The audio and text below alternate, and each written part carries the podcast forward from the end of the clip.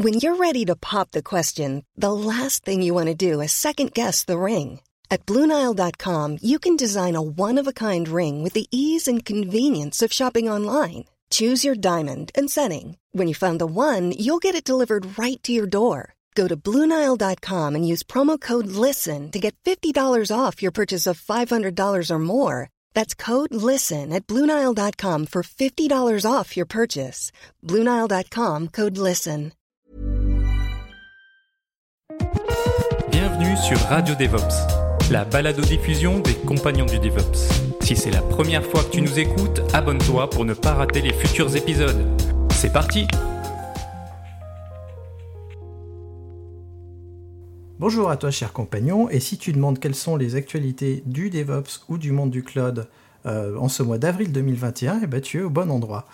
Euh, la première chose que je voulais dire, c'était euh, merci à toutes les personnes qui notent les épisodes de podcast, que j'ai vu qu'il y avait quelques notes, euh, mais vous êtes encore un petit peu timide parce que euh, j'ai vu moins d'une dizaine de notes, alors je pense que vous osez peut-être pas forcément noter les épisodes de podcast, alors n'hésitez pas à les noter, qui vous plaisent ou qui vous plaisent pas d'ailleurs, hein. vous pouvez noter aussi l'épisode de podcast s'il vous plaît pas. Et ce soir, je suis en compagnie de René. Bonsoir René. Salut Christophe. Je suis aussi en compagnie de Damir. Bonsoir Damir. Bonsoir, bonjour, bon appétit. Et enfin, euh, avec Mathieu qui fait, euh, qui fait son arrivée sur le podcast. Bonsoir Mathieu. Bonsoir. Et donc, euh, je vous rappelle aussi que si vous ne connaissez pas les podcasteurs, vous pouvez aller écouter leur, leurs interviews qu'on a fait, qui, qui, est dans la description du podcast. Et on va commencer tout de suite avec René, qui va nous parler étrangement de Rust. oui, effectivement. Euh, un petit peu mon dada, tout ça. J'en ai pas mal parlé. Euh, donc, euh, ouais, c'était un peu difficile de trouver des news ce mois-ci, mais celle-là, je l'ai trouvée sympathique. donc, c'est une news, une news sur le kernel Linux. On a donc, euh, si vous vous rappelez peut-être ce que j'avais dit sur Rust dans les précédents épisodes, c'est que un des avantages de Rust, c'est de pouvoir euh, facilement s'interfacer avec, euh, avec du C, une librairie en C ou voire du C++, parce que c'est ce qu'on appelle ABI compatible. Donc, et donc, il y, a, eu une conférence en 2020 sur, sur, le, sur le kernel Linux et euh, sur cette conférence, euh, il y a eu une avancée un petit peu où les gens ont proposé de décrire des, parties de, comment introduire en fait Rust au niveau du kernel Linux. Et euh, bah, ça a fait son petit bonhomme de chemin. Linux n'a pas rejeté, a pas rejeté cette idée-là. autant sur C++, il avait été bien plus frileux, autant là sur Rust. Et il a été assez, euh, il est ok pour, euh, pour avancer sur le sujet. Et en fait, ce qui s'est passé là récemment, c'est que euh, il y a eu un commit donc sur la branche Next de Linux qui a introduit tous les outils. Donc en fait, ça a fait son bonhomme de chemin et maintenant on est le, kernel Linux est prêt pour pour pour embarquer du ses premiers, euh, premières, premiers bouts entre guillemets en Rust, euh, sachant que dans un premier temps, ce sera limité principalement aux drivers. Donc voilà, donc euh, ça c'est pour moi c'est une nouvelle assez intéressante par rapport à la maturité de Rust. et puis ben, je pense que c'est un peu un deal gagnant-gagnant dans le sens où ça va faire, je pense, pas mal avancer Rust avec un projet ben, en vue et puis ben, comment dire de un vrai projet euh, industriel, etc. Ils avaient déjà cerveau, mais ça s'était un petit peu, euh, enfin, baissé en termes de, enfin, c'est un peu, ça a été un peu relégué au second plan, mais là, avec euh, avec cette introduction dans le kernel Linux, ça va, je pense, donner une bonne aura au, au, langage. Et du côté du kernel, je pense aussi que c'est intéressant. parce que ben, la promesse, c'est quand même d'éviter les, les problèmes de gestion mémoire. Donc voilà, c'est une, news euh, assez intéressante, je pense, à la fois pour Linux et à la fois pour, euh, pour la communauté Rust et le langage. Voilà, c'est voilà, qu'est-ce que je vous laisse euh, éventuellement enrichir si, si, vous le souhaitez.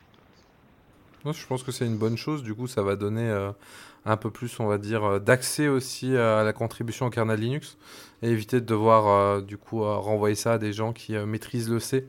Parce qu'il ne faut pas oublier que le C, c'est un langage qui est très puissant, mais qui est aussi très complexe, notamment, en parlais, les allocations mémoire.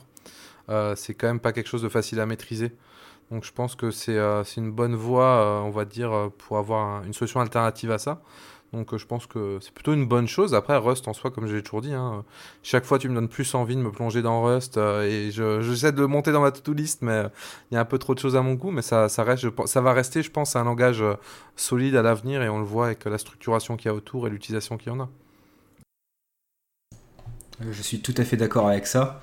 et tout à fait d'accord avec Damir, surtout sur, sur ce qu'il dit sur l'accessibilité du langage et du développement système que cela permet finalement parce que le C c'est compliqué, le, coût d'entrée est très très important je trouve aujourd'hui sur la programmation système et pour moi au-delà du langage c'est vraiment ça l'avantage de Rust c'est rendre, rendre la chose accessible à, à, tout le monde finalement et rien que pour ça je trouve ça génial. Je suis pas sûr de me pencher dans Rust un jour euh, parce que je suis pas sûr de continuer à faire du développement euh, pur et dur. Mais euh, j'ai une question pour toi, René. Est-ce que ça veut dire en fait, quand tu as dit c'est limité au driver, est-ce qu'il y a une possibilité que les modules aussi soient puissent être écrits en Rust et du coup être chargés dans le kernel? Alors euh, oui, euh, la, volonté de Linus, euh, ça a été aussi poussé par Craig Croartman, qui est le, enfin juste parce que j'ai oublié de le mentionner, qui est le, mainteneur de la branche principale. Donc je pense que eux voient bien l'intérêt. Et après, par contre, ils ont ils ont limité entre guillemets le scope au, driver pour l'instant, parce que Linus est sur une position assez pragmatique et assez un peu voir comment ça va évoluer. C'est-à-dire c'est pas pour lui, c'est pas la révolution. Il va voir peut-être que ça marchera bien. Enfin, il est, il est assez assez neutre là-dessus. Euh, il n'a pas bloqué, au contraire, mais euh, bah, il attend de voir un peu comment ça va se passer. Et donc c'est limité au driver pour avoir moins d'exposition sur le kernel, toucher à des parties qui sont moins critiques. Et puis il y a une autre, une autre partie, enfin une autre raison entre guillemets à ce que ça ne s'étende pas à, d'autres parties. plus, plus génériques, c'est que Rust pour l'instant, c'est en termes de plateforme, c'est supporté sur beaucoup de plateformes, mais pas autant que ce que peut l'être le C. Donc ça s'applique bien à, des plateformes, euh, enfin aux drivers, parce qu'on a comme on a les environnements macOS, Linux, euh, enfin, euh, matériel ARM, etc. il y a beaucoup de plateformes supportées, mais, pas toutes. Et pour, pour les parties communes du noyau, là par contre, il faut absolument le support pour toutes les toutes les, toutes les euh, architectures. Et donc c'est pour ça que ça, enfin voilà, on est plus dans l'expérimentation un peu avancée. Et voilà, après, je pense qu'en fonction de comment ça va progresser, peut-être que ça va toucher de plus en plus de choses. Mais je pense qu'il y aura toujours un frein tant qu'on a des architectures qui ne seront pas supportées par Rust. Alors moi, je vais vous parler de Gaia X. Vous savez, ce projet de cloud européen. Alors, en décembre 2020, on vous disait déjà dans Actu DevOps que Amazon Web Services intégrait GaiaX. Et bien ce 1er avril 2021, euh, on apprend dans l'usine digitale que GaiaX accueille 212 nouveaux membres, dont Huawei, Alibaba Cloud et Palantir. Et c'est pas un poisson d'avril, on pourrait le croire, mais c'en est pas un. Donc Alice Vitar, en fait, qui est l'autrice de l'article, elle s'inquiète en fait de l'éloignement finalement euh, qu'elle perçoit par rapport aux principes initiaux du projet. Mais euh, dans d'autres articles, on apprend que les règles actuelles de la fondation semblent limiter en fait l'influence des sociétés qui ne seraient pas européennes sur le fonctionnement même de Gaia X. En fait, euh, ces sociétés non américaines ne seraient pas autorisées à devenir membres du conseil d'administration de la fondation. La fondation, elle annonce aussi la création d'un label de conformité et les premiers labels seront euh, décernés en décembre 2021. On apprend aussi euh, dans d'autres articles, et euh, tous les liens seront en description, qu'être membre de GaiaX ne signifie pas forcément que les solutions qu'on va proposer, donc que les hébergeurs vont proposer, seront compatibles avec la grille d'évaluation. Et enfin, euh, là, quand on a lu tout ça, euh, on peut se dire mais où est-ce que ça va? Et du coup, j'ai voulu faire un point sur l'origine du projet pour qu'on se rappelle d'où on vient, pour qu'on puisse en discuter euh, bah, tous les quatre.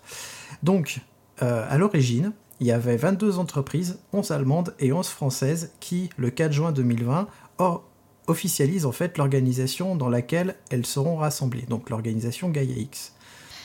Cette organisation-là, elle a pour objectif de construire une infrastructure de données fiable, sécurisée pour l'Europe et de garantir la souveraineté des données et de promouvoir la transparence. Euh, dans un manifeste, en fait, tous les membres de l'organisation s'engagent à suivre les principes de transparence, réversibilité, interopérabilité, portabilité des données à travers des standards ouverts, la conformité totale au RGPD et la confidentialité des données ainsi que des normes de sécurité plus élevées. Du coup, une fois qu'on a fait ce, point sur ce qu'était GaiaX à l'origine et euh, ce qu'on voit arriver dans GaiaX, on peut commencer à se poser des questions. Du coup, qui a envie euh, de balancer une première question ou euh, de balancer ses idées là-dessus sur ce qu'on apprend petit à petit sur GaiaX Bon, allez, je peux me lancer vu que j'ai déjà, déjà pas mal remonté là-dessus la dernière fois. Euh, d'ailleurs, je vous invite à réécouter l'épisode de décembre, euh, au moins cette partie-là, pour remettre en parallèle si ça, ça vous intéresse. Mais euh, je pense que Gaia X, encore une fois, moi, moi j'ai jamais compris ça et j'ai jamais interprété ça comme le fait de vouloir construire un hébergeur qui soit souverain, tout puissant, etc. Pour moi, le but, c'est avant tout, encore une fois, de définir des normes. Et c'est ce que je disais dans l'épisode de décembre 2020. Euh, de mémoire, où je disais justement que c'est bien qu'il y ait des autres acteurs qui viennent. Pourquoi? Parce qu'ils ont plus d'expérience que nous dans le cloud à grande échelle, et je parlais notamment d'AWS, qui aujourd'hui, on va pas se le cacher, est sûrement l'acteur au monde qui a le plus d'expérience là-dedans. Donc c'était bien pour qu'ils nous aident à développer des normes et à normaliser tout ça pour le coup. Donc ça, ça peut être une bonne chose tant que leur participation a été régulée, ils n'avaient pas trop d'accès, pas trop de pouvoir, on va dire là-dessus. Et c'est exactement ce que ce qui a l'air d'être fait, c'est que effectivement les fonds des membres qui vont être extérieurs à l'Europe vont avoir une influence qui sera bien plus limitée, mais elles vont quand même pouvoir aider à concevoir ces normes euh, ouvertes, entre guillemets. Euh, donc là-dessus, c'est une bonne chose. Il ne faut pas oublier que bah, si on veut construire des normes ouvertes, mais euh, de manière limitée à, un certain nombre d'acteurs, au final, nos normes, elles sont plus ouvertes, elles sont juste fermées. Donc je pense que c'est pas forcément une mauvaise chose pour la plupart. Faut vraiment voir comment ça va se, se, traduire concrètement. Mais si ça se traduit concrètement avec quelque chose où ils sont juste là pour apporter leur point de vue et leur expérience et dire bah nous là-dessus on a on a fait euh, telle chose, on a telle expérience, euh, il faudrait créer une API ou il faudrait nous mettre tous d'accord sur une nouvelle norme. C'est pas forcément une mauvaise chose, mais c'est encore une fois, faut attendre de voir comment ça va se décanter. Ça a l'air d'être quand même euh, assez, une structure assez complexe. Euh, c'est très dur de. Moi, j'ai l'impression que personne n'a un peu la même vision de la chose. Donc, on va voir ce que ça donne. Après, il y a la partie euh, du fait qu'ils doivent être conformes au RGPD qui me fait un peu rire. Parce que pour moi, c'est quand même une loi, donc on devrait tous l'être euh, par défaut. Donc, se dire qu'en plus, il y aura ce petit point-là, ça me, ça me fait toujours un peu sourire. Mais bon, ça, c'est encore, encore une autre histoire. Alors, moi, je suis très sceptique sur, sur Gaia X. J'avais fait un article dessus il y a un an et euh, je pense toujours tout ce que j'avais dit dedans. Où pour moi, euh, j'ai toujours du mal à voir ce que ça apporte et je vois très bien la chose où ça va devenir euh, une certification, une case à cocher sur des appels d'offres parce que voilà, on aura des appels d'offres d'État où notre entreprise devra devra être peut-être certifiée Gaia X, etc. Mais pour moi, j'ai vraiment du mal à voir aujourd'hui l'intérêt de cette organisation. Comme l'a dit Damir, on ne sait pas vraiment ce qui va en sortir. Euh, chacun a l'air d'avoir différentes idées sur euh, le but de l'organisation. Euh, on a des tonnes d'acteurs. bref, on ne sait pas trop ce qui se passe. Et pour moi, c'est très très flou. Et pour être honnête, je ne pense pas que ce soit ça qui fasse décoller la tech européenne. Pour moi, c'est pas vraiment la solution on peut reconnaître qu'en termes de com, en tout cas, c'est plutôt un échec pour l'instant, vu que personne n'est d'accord sur ce que ça doit faire. Et euh, l'intégration des acteurs sans prévenir, parce que moi, j'ai jamais entendu qu'ils avaient déjà prévu des, limites. Moi, niveau com, en tout cas, pour l'instant, c'est pas ouf. Ouais, je suis d'accord, il n'y a, vraiment rien du tout. On ne sait pas trop. Alors justement, c'est pour ça que je voulais revenir à l'origine du projet, pour, parce qu'en effet, c'est flou, euh, la communication, elle est, elle est, un peu complexe, et... Euh, du coup, en revenant à l'origine du projet, même à l'origine du projet, il y avait plusieurs strates en fait dans GaiaX. Et euh, moi, je me pose des questions sur euh, est-ce que finalement, il n'aurait pas été plus simple de faire deux entités Une entité GaiaX euh, qui a pour but de créer un. Parce qu'il y a aussi ça, hein, il y a vraiment. Dans GaiaX, il y a l'idée de créer des briques d'infrastructure et de les faire communiquer entre elles.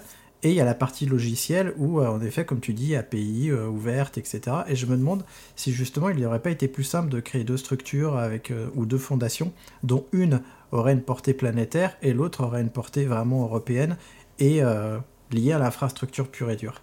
Et le truc, c'est que en effet, la communication est bizarre euh, et quand on voit arriver des annonces comme ça, on peut se poser des questions, surtout que souvent les annonces elles sont faites par parce que je l'ai trouvé, l'annonce de Gaia X en fait officielle, c'est un, document de 4 pages écrit en anglais, c'est pas super digeste, donc bon, je, je sais pas trop là où ça va non plus. Je suis même pas sûr qu'ils étaient d'accord entre eux à la départ euh, quand ils ont lancé le projet.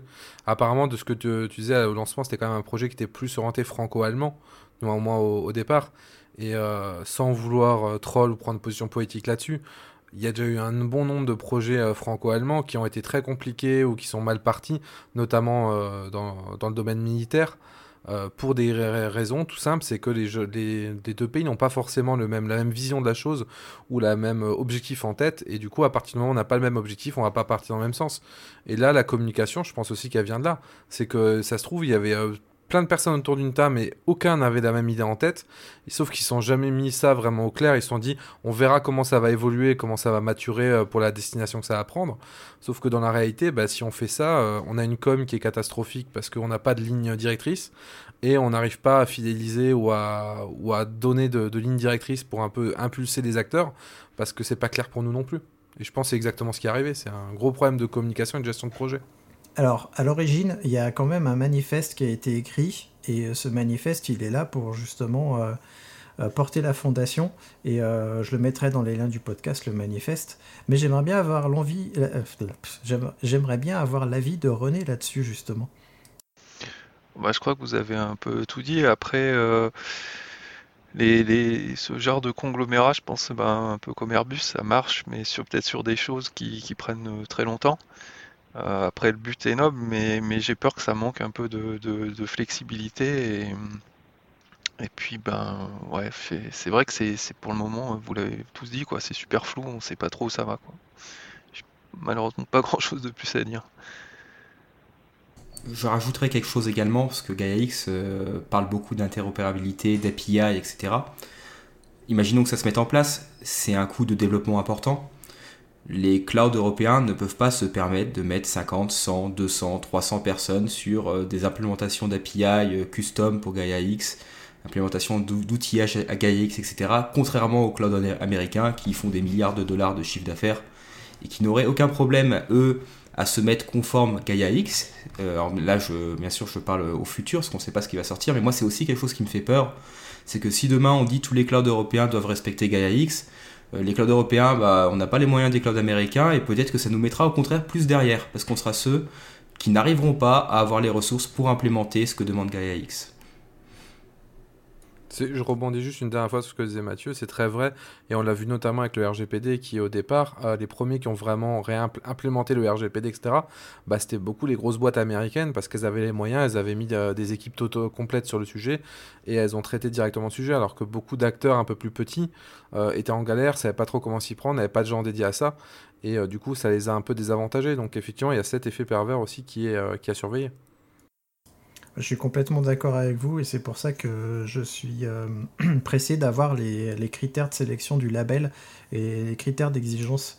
Et j'espère qu'ils ne seront pas trop élevés et qu'il y aura en plus des critères euh, légaux et pas que des critères euh, techniques.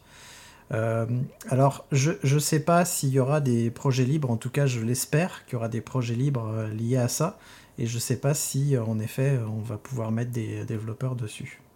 Enfin bon, je mettrai aussi le lien de l'article de, Mathieu euh, dans les notes de l'épisode. Et euh, bah, justement, Mathieu, euh, tu vas faire ton baptême du feu et tu vas nous parler de Java, puisque Rust, ça suffisait pas, il fallait qu'on parle de Java. Oui, c'est la journée des langages. En effet, je vais parler de Java et plus, spécifiquement en fait, de, la, de la JVM, donc de la machine virtuelle Java. Euh, qui est finalement euh, une technologie très utilisée dans l'industrie, très populaire, mais qui a toujours, euh, auprès de beaucoup de personnes, mauvaise réputation. La JVM serait lente, consommerait beaucoup de mémoire, serait difficile à gérer en production, etc. Pourtant, c'est une plateforme très ancienne, très stable, et avec de très très bonnes performances. C'est d'ailleurs pour ça que beaucoup d'outils Big Data sont écrits en Java ou tournent sur la JVM. Aujourd'hui, les, déploiements avec la JVM en production sont très simplifiés. les outils historiques très lents et très compliqués comme JBoss, etc., ne sont très très peu utilisés aujourd'hui. C'est de là que vient la mauvaise réputation de la JVM, mais ça a vraiment évolué depuis 10-15 ans. On a un outillage et un écosystème énorme sur la, sur la JVM, et la JVM ne se limite pas à Java. On a aujourd'hui Clojure, Scala, Groovy, Kotlin. On, a, voilà, on peut faire beaucoup de langages sur la JVM. Et surtout, comme, comme on va le voir là, c'est une plateforme activement développée. On a par exemple GraalVM pour faire aujourd'hui de la compilation en image native. On a plein de projets, comme le projet Loom par exemple, pour euh, de nouvelles fonctionnalités autour de la programmation, concurrente. Bref, c'est vraiment une super plateforme pour moi. J'adore cette plateforme. Et la JVM euh, a un garbage collector, parce qu'en effet, euh, tous les langages sur la JVM sont des langages à garbage collector, c'est-à-dire que vous n'avez pas à allouer ou libérer manuellement de la mémoire sur la JVM, contrairement par exemple à C, c'est le garbage collector de la JVM qui gère ça pour vous. Et ce qui est super intéressant sur la JVM, c'est qu'il est possible de choisir quelle implémentation du garbage collector utiliser. Et il est possible également de configurer finement les garbage collector en fonction des besoins. Et ça, c'est assez unique. Les autres langages ou plateformes euh, n'ont pas cette fonctionnalité. Vous utilisez le garbage collector du langage et puis c'est tout. Et ça, c'est super parce que les différents garbage collectors ont différentes caractéristiques. Euh, certains seront plus rapides que d'autres, certains auront des temps de pause plus importants que d'autres. Euh, et un problème historique d'ailleurs sur la JVM, c'était ce qu'on appelait les pauses Stop the World, où le garbage collector frisait l'application pendant une certaine durée, ça pouvait être par exemple 100 millisecondes, 200 millisecondes, dans le but de libérer la mémoire. Euh, alors ça, c'est pas forcément un problème sur des petites pauses de 10 ou 100 millisecondes. Beaucoup d'applications n'ont pas d'énormes contraintes, donc ça passe. Mais pour d'autres applications, euh, il y avait besoin d'avoir un garbage collector très performant et avec une très très faible latence, finalement, de très faible temps de pause. Et c'est là que ZGC apparaît. ZGC, c'est un nouveau garbage collector euh, sur la machine virtuelle Java qui est apparu il y a quelques temps, et avec le JDK 16 qui est sorti récemment, ZGC assure des temps de pause maximaux de 1 milliseconde et un temps de pause moyen de 50 microsecondes. Ce qui est très très très impressionnant, ce qui, est vraiment, euh, si on compare à la concurrence, à d'autres langages garbage collectés, c'est vraiment énorme. Euh, c'est vraiment une très très bonne nouvelle parce que ça permet l'utilisation de la JVM sur des produits euh, des softs finalement qui ne peuvent pas tolérer de, grands temps de pause. Et, là, c'est vraiment une garantie, on va dire, claire.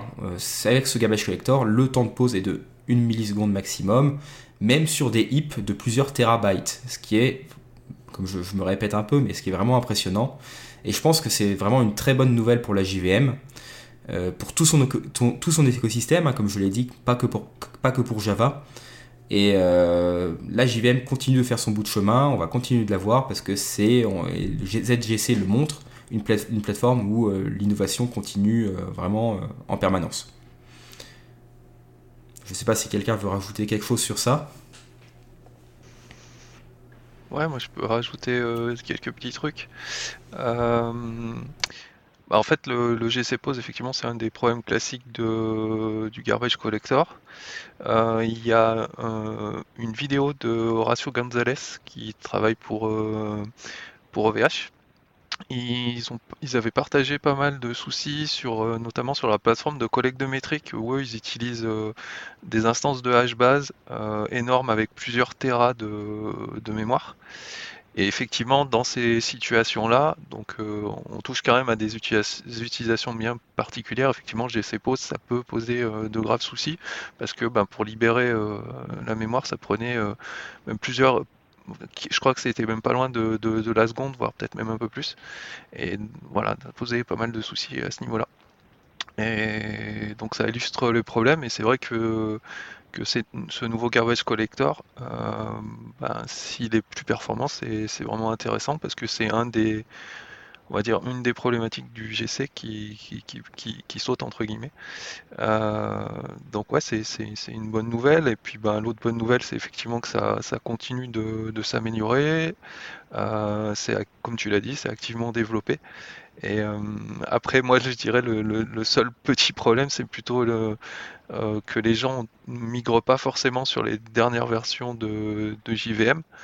Euh, parce qu'on a encore énormément de personnes qui, d'après les statistiques, utilisent du, du de l'OpenJDK 8 ou enfin de la version 8. malheureusement, c'est le cas. Mais ouais, sinon, moi je trouve que c'est une super idée. Enfin, c'est une super, euh, super, euh, super nouvelle. Even when we're on a budget, we still deserve nice things. Quince is a place to scoop up stunning high-end goods for 50 to 80% less than similar brands. They have buttery soft cashmere sweaters starting at $50, luxurious Italian leather bags, and so much more. Plus, Quince only works with factories that use safe, ethical, and responsible manufacturing. Get the high-end goods you'll love without the high price tag with Quince. Go to quince.com/style for free shipping and 365-day returns. Hi, I'm Daniel, founder of Pretty Litter. Cats and cat owners deserve better than any old-fashioned litter. That's why I teamed up with scientists and veterinarians to create Pretty Litter. Its innovative crystal formula has superior odor control and weighs up to 80% less than clay litter. Pretty Litter even monitors health by changing colors to help detect early signs of potential illness. It's the world's smartest kitty litter. Go to prettylitter.com and use code ACAST for 20% off your first order and a free cat toy. Terms and conditions apply. See site for details. Ouais, je me permets de prendre la parole justement. euh, J'ai un client pour lequel euh, je fais justement des chaînes de déploiement et euh, c'est dans un écosystème euh, Node ou euh, Java et donc je travaille sur les applications Java. Et il y a en effet des applications qui ont euh, un JDK euh, 7 ou 8. euh. Alors moi, il y a un truc qui, à chaque fois que je vais dans Java, qui me donne des boutons, euh, je sais pas vous, mais euh, c'est les fichiers. Les, euh, les fichiers de configuration, de manifeste, etc., c'est tout du XML. L'outillage, comme tu as dit, Mathieu, il est euh, impressionnant, il est même euh, surabondant. Et j'avoue que j'ai beaucoup de mal, c'est-à-dire que moi je viens de l'extérieur en tant qu'ops, et du coup j'utilise des outils comme Maven pour builder les applications, parce que c'est le travail de l'ops. Et si j'ai pas le nez dedans, ou si j'ai pas l'aide d'un développeur, j'arrive pas à m'en sortir. Et du coup, et contrairement à Node ou à Python, qui sont des outils peut-être plus simples, je sais pas, mais euh, l'outillage est moins abondant. Je sais pas si, euh, si c'est euh, si c'est ton sentiment aussi là-dessus. Alors, oui et non. La JVM, c'est assez vaste, comme je l'ai dit. Et en effet, moi, j'ai aussi un problème avec l'écosystème Java, où je trouve le langage Java euh, pas trop mal, il évolue beaucoup. Maven, c'est aussi un, bon outil qui a beaucoup de fonctionnalités qu'il n'y a pas dans d'autres package managers. Mais beaucoup de développeurs Java ont tendance, euh, au niveau de leur projet, des frameworks utilisés ou de l'outillage, d'essayer de pousser les abstractions euh, au maximum et de construire un peu des, usines à gaz. Moi, c'est quelque chose que j'ai vu plusieurs fois également dans ma carrière.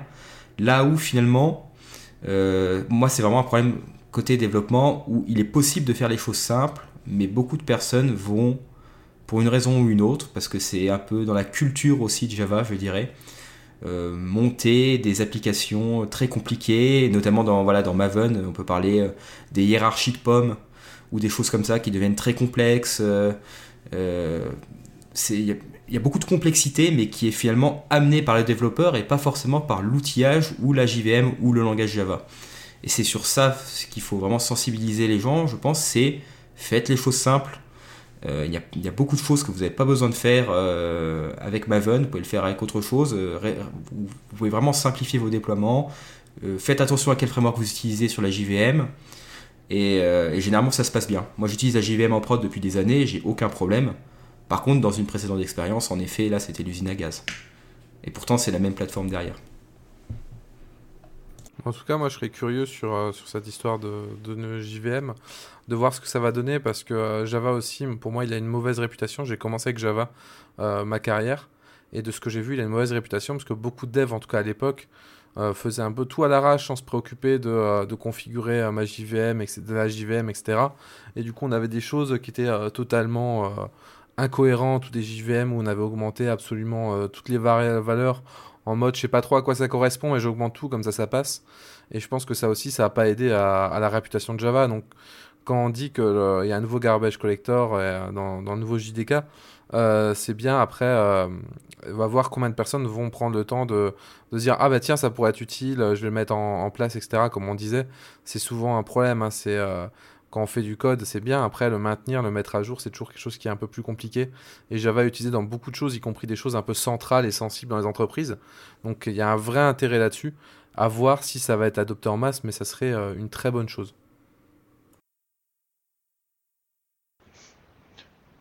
Ah, c'est aussi l'écosystème est super vaste. C'est aussi, enfin, dans dans le projet où je travaille, c'est par exemple, euh, bah, on fait du, toujours du Java 8 euh, aussi parce que des fois on s'appuie sur des briques de l'écosystème qui elles se mettent pas à jour. Donc ça explique des fois que ça, prenne du temps aussi à, suivre ces évolutions. Mais je suis d'accord, ouais, c'est c'est parfois un peu un peu complexe. Après, faut, je pense qu'il faut rentrer un peu dedans pour apprécier ses qualités.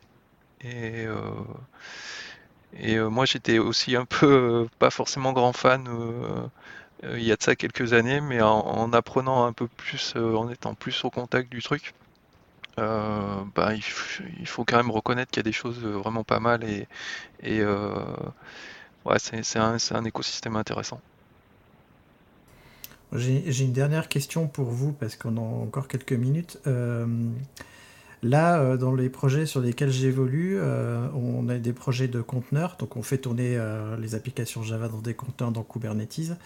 Et, il s'avère que beaucoup de développeurs ont construit des images de conteneurs en utilisant la, la JDK, la Java Development Kit, et pas la JRE, la Java Runtime Environment, parce qu'ils avaient besoin de fonctionnalités qui n'étaient pas dans la JRE.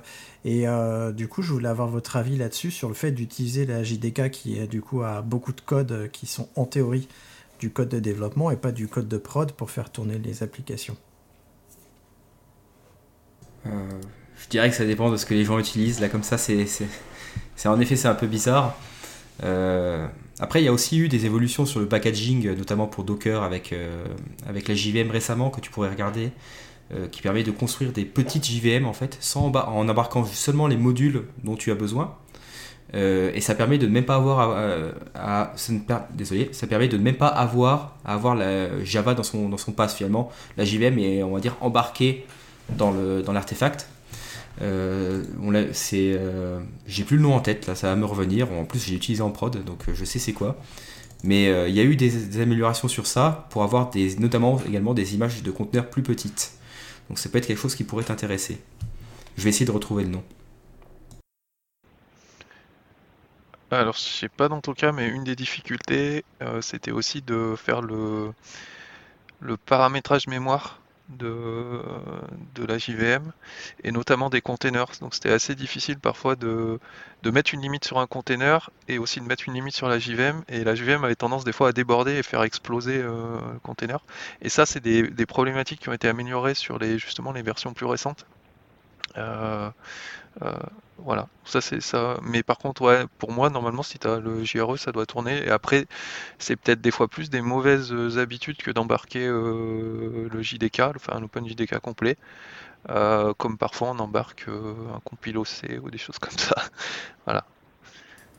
C'est ce que j'ai mis dans les bonnes pratiques que j'ai partagées avec eux. Et en effet, si vous faites du Java, moi je me rappelle il y a trois ans, quand je faisais du Java dans OpenShift, en Kubernetes, euh, la première fois, j'ai pas fait gaffe, j'ai balancé mon Java comme ça dans mon conteneur, donc heureusement on n'était pas en prod. Hein.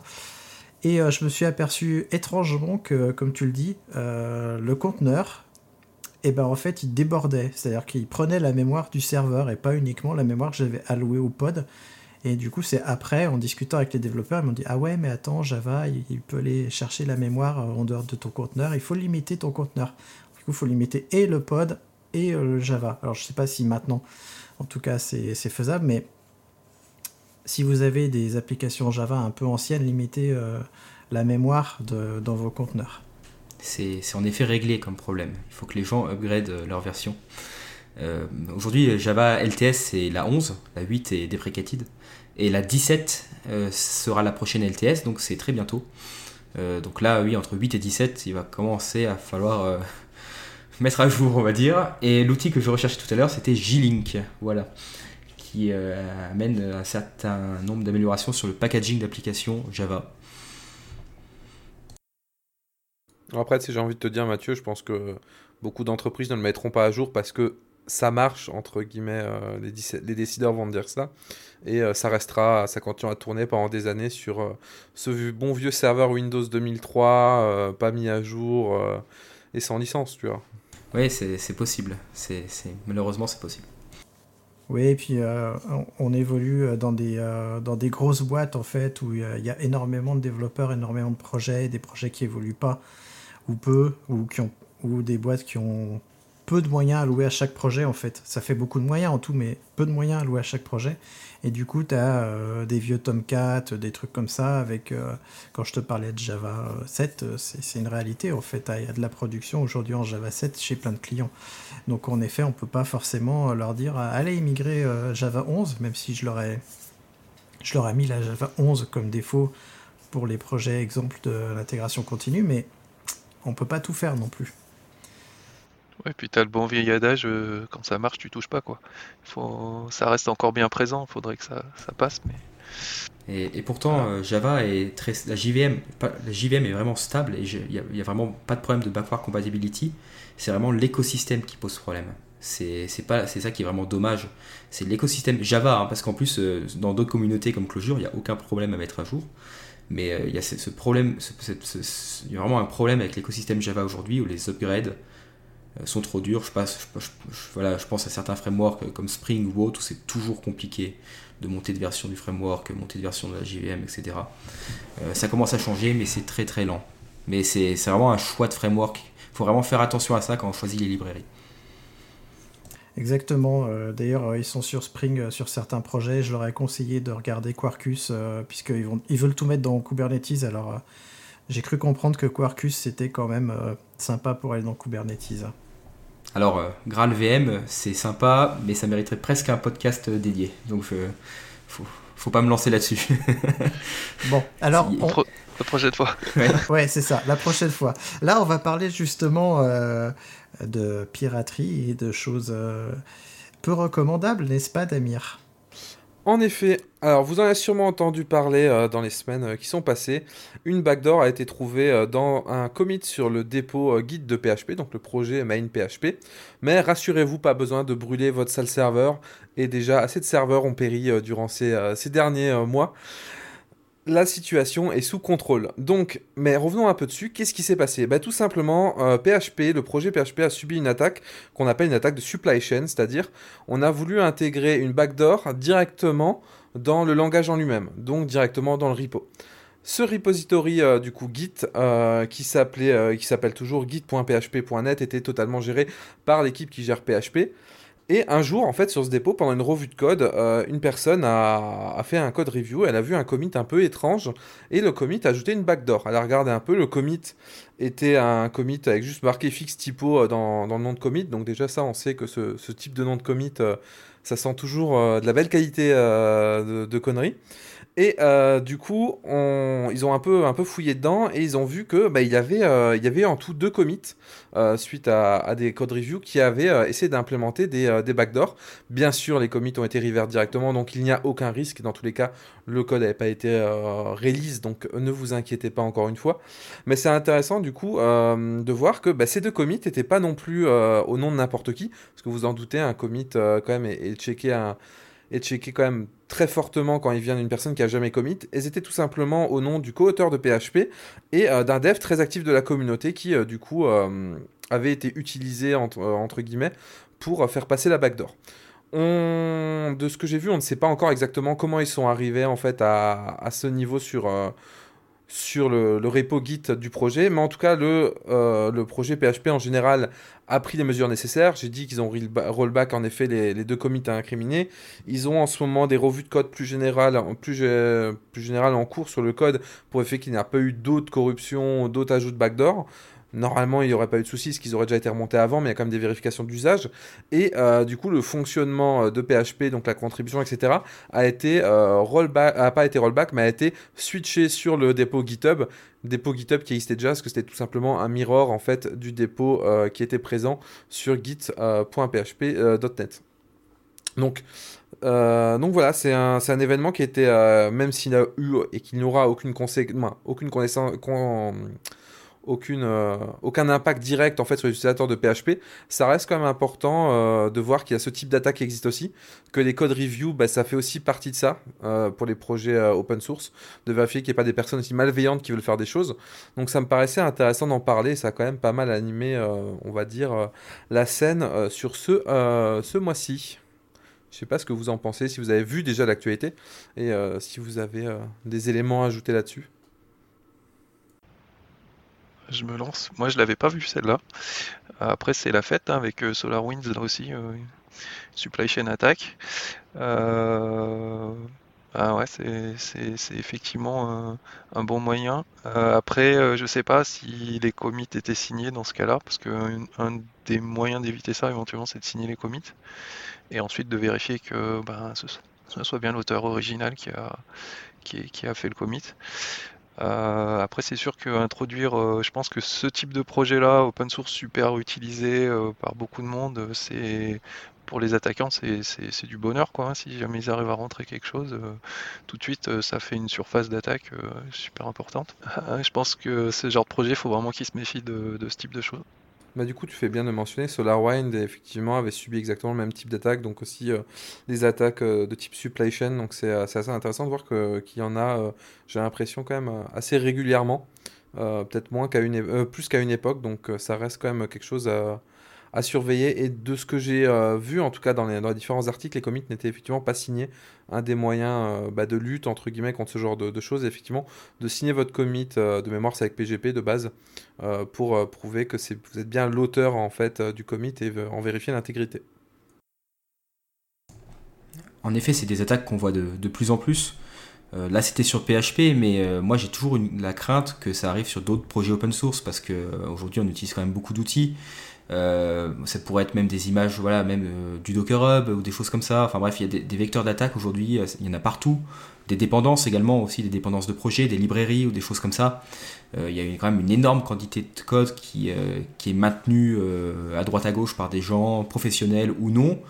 Et c'est vrai qu'on sait finalement, on fait confiance. Alors il y a, des solutions, hein, signer les packages, euh, signer les commits, euh, vérifier ce qu'on télécharge, avec, euh, etc. Mais c'est vrai que moi je vois de plus en plus d'attaques comme ça, et c'est vrai que des fois ça me, je me pose des questions sur comment gérer tout ça au niveau de l'entreprise, parce que c'est quand même une...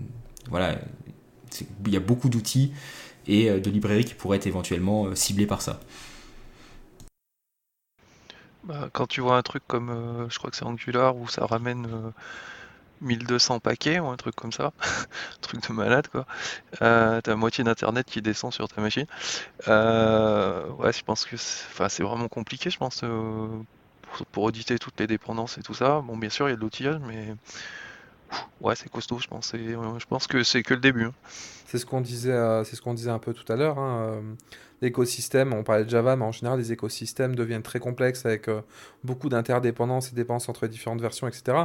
Et aujourd'hui, le fait est là, et que si demain vous voulez utiliser une librairie ou autre euh, dans n'importe quel langage, vous aurez concrètement très rarement le temps de mener un audit de toute la chaîne, entre guillemets, pour vérifier que tous les, tous les composants euh, correspondent bien à ce que vous voulez, et rien de plus et rien de malveillant c'est très compliqué. On est obligé d'avoir une part de confiance. Sinon, en fait, le moindre projet nous prendrait des mois ce qui en entreprise est, euh, rarement possible euh, pour le coup. Donc il y, a un problème aussi de devoir faire confiance. Donc ça serait euh, plus au niveau de la gestion des projets à, durcir un peu les règles, peut-être forcer des commits signés, peut-être avoir plus de reviews. Là-dessus, je, ne saurais trop dire, mais il y a effectivement un, chantier, je pense, à, mener. Ouais, en effet. Et tout à l'heure, tu parlais de, des dépendances.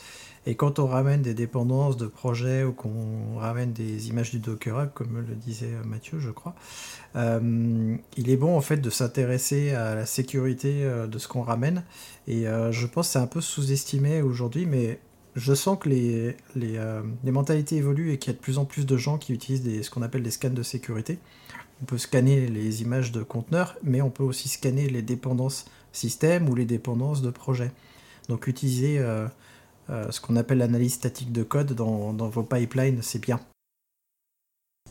Et euh, ça me rappelle euh, un hack qui a eu récemment où des GAFAM, je crois que c'était Apple peut-être, je sais plus, se sont fait avoir au niveau des dépendances, où quelqu'un a créé une librairie, alors je sais plus l'écosystème, c'était JavaScript ou Java ou autre, peut-être JavaScript, je me sens que c'était JavaScript, qui avait le même nom qu'une librairie utilisée en interne, dans un repos interne, pas de bol.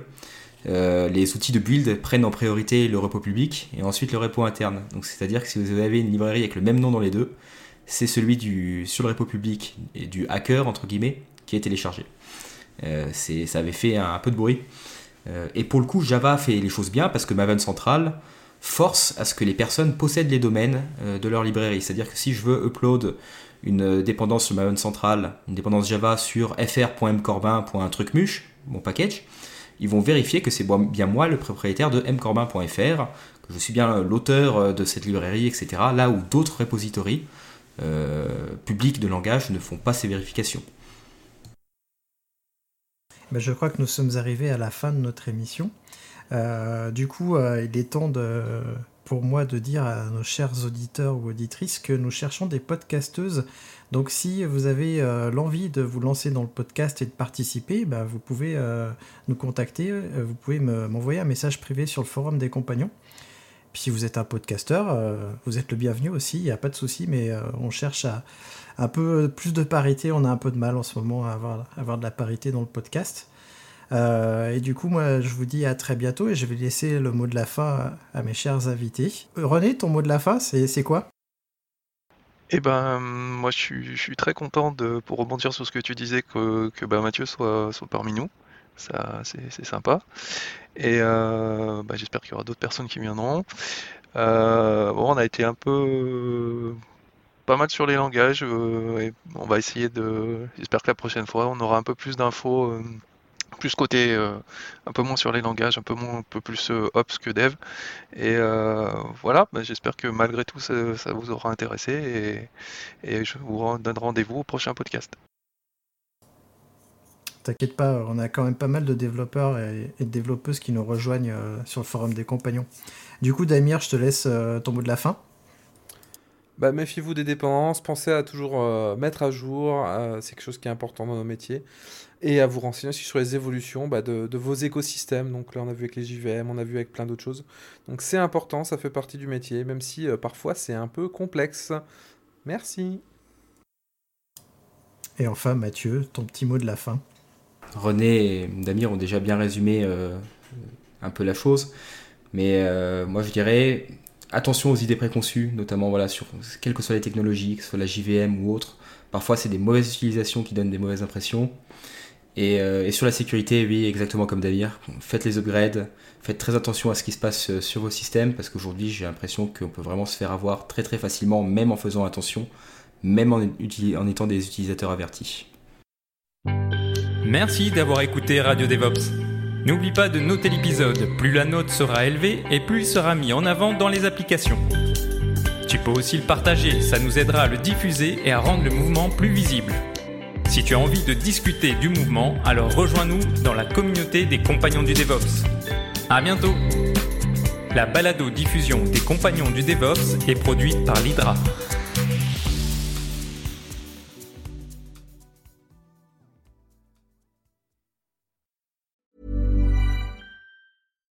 Hi, I'm Daniel, founder of Pretty Litter. Cats and cat owners deserve better than any old-fashioned litter. That's why I teamed up with scientists and veterinarians to create Pretty Litter. Its innovative crystal formula has superior odor control and weighs up to 80% less than clay litter. Pretty Litter even monitors health by changing colors to help detect early signs of potential illness. It's the world's smartest kitty litter. Go to prettylitter.com and use code ACAST for 20% off your first order and a free cat toy. Terms and conditions apply. See site for details.